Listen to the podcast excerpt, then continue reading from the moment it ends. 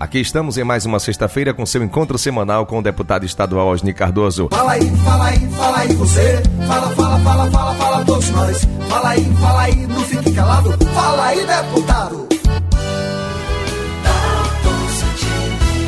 Iniciando o programa de hoje, deputado, destacando aqui mais uma indicação sua, muito importante, que é a recuperação da BA 411, que liga Serrinha a Barrocas. Essa é mais uma indicação sua junto ao governo do estado e já licitada. Meu abraço mais uma vez e seja muito bem-vindo. Olá, companheirada toda a Bahia, que honra poder mais uma vez poder dialogar aqui no Fala Deputado. Dalto, você sabe que é sempre um prazer estar aqui contigo. É, inicio falando de várias ações que a gente tem conseguido efetivar junto ao governo do estado. A BA 411, que liga Serrinha a Barroca, é mais uma uma luta nossa, mas eu queria também aqui fazer questão de falar para vocês que assim como eu indiquei e fiz a luta, vários outros deputados também assim o fizeram. E às vezes fica se perguntando de quem a obra, de quem, quem foi que conseguiu. Geralmente muitas delas são feitas várias mãos. Eu tenho orgulho de poder ter participado, porque também é uma BA que liga Serrinha, um município que eu gosto demais, que tenho vários amigos, várias lideranças. Aproveito estar aqui para mandar um abraço pro Edilson, o Gerinaldo, o Gerival, o Paceni e tantos outros companheiros e companheiras que também vêm solicitando há muito tempo essa obra. E nós vamos continuar se movimentando junto ao nosso governador Rui Costa, ao nosso senador Jacques Wagner, para continuar lutando pela nossa Bahia. Deputado, na última quarta-feira, a Câmara aprovou em primeiro turno o texto base da PEC dos precatórios. Claro, é bom a gente reforçar aqui também que tem mais uma votação, a chamada votação em segundo turno. Qual que é a sua avaliação, enfim, a sua análise com relação a essa PEC? Bom, essa é uma matéria importante para a gente debater e também fazer com que o povo brasileiro compreenda. O governo Bolsonaro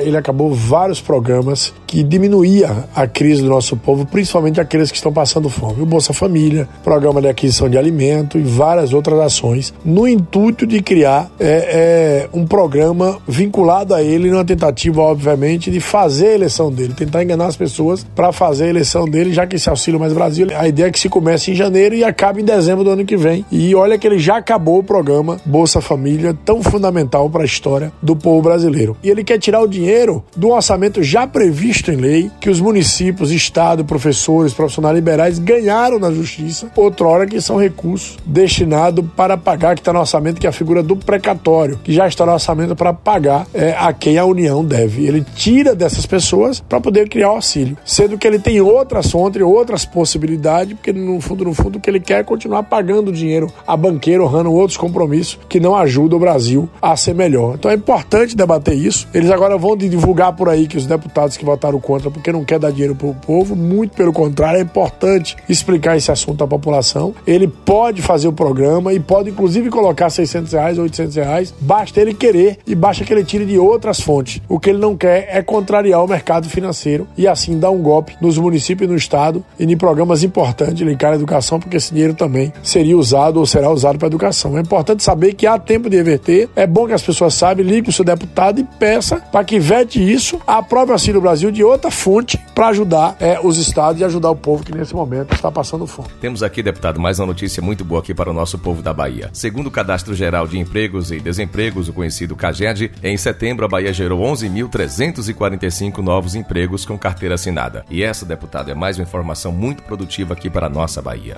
Pois é, rapaz, e falando nisso, eu estava inclusive na quarta-feira junto com o nosso governador Rui Costa, várias lideranças secretários, meu amigo Kaique, lá de Camaçari, também o Pinheiro e tantas outras lideranças, de Caetano, Caetano, numa grande ação com a participação do governo do estado da reabertura da fábrica de fertilizante, que aliás fechada pelos governos é, que deram golpe no Brasil, que mentiram sobre o PT. E quem é que reabre com a participação do governador Rui Costa? A Unigel, que vai fabricar um volume gigantesco de fertilizantes, que é importantíssima a produção das commodities brasileiras, importante para o agronegócio, lá com os empresários, todo mundo junto, que será mais uma grande ação, que foi mais uma grande ação na reabertura, porque vai gerar também mais emprego. Parabenizo o governador pela iniciativa, porque eu sei da importância do que é um pai e a mãe de família poder trabalhar de maneira digna e de maneira honrosa colocar o pão de cada dia dentro de casa. Obrigado a você que nos ouve aqui através do rádio e também nas redes sociais do deputado estadual Osni Cardoso. Valeu pela sua atenção. Um abraço, deputado, boa sorte, bom trabalho, bom fim de semana e até a próxima sexta-feira. Eu aproveito aqui, Dalton, me despeço, agradecendo a todos vocês que sempre nos acompanham aqui debate conosco, que eu continuo à disposição para as agendas, para fazer o debate e para para criar uma boa política para ajudar o povo da Bahia. Você acabou de ouvir o Fala Deputado. Para acompanhar o trabalho de Osni ou enviar sugestões por meio de redes sociais, siga no Facebook, Instagram e Twitter. Arroba Osni Cardoso 13.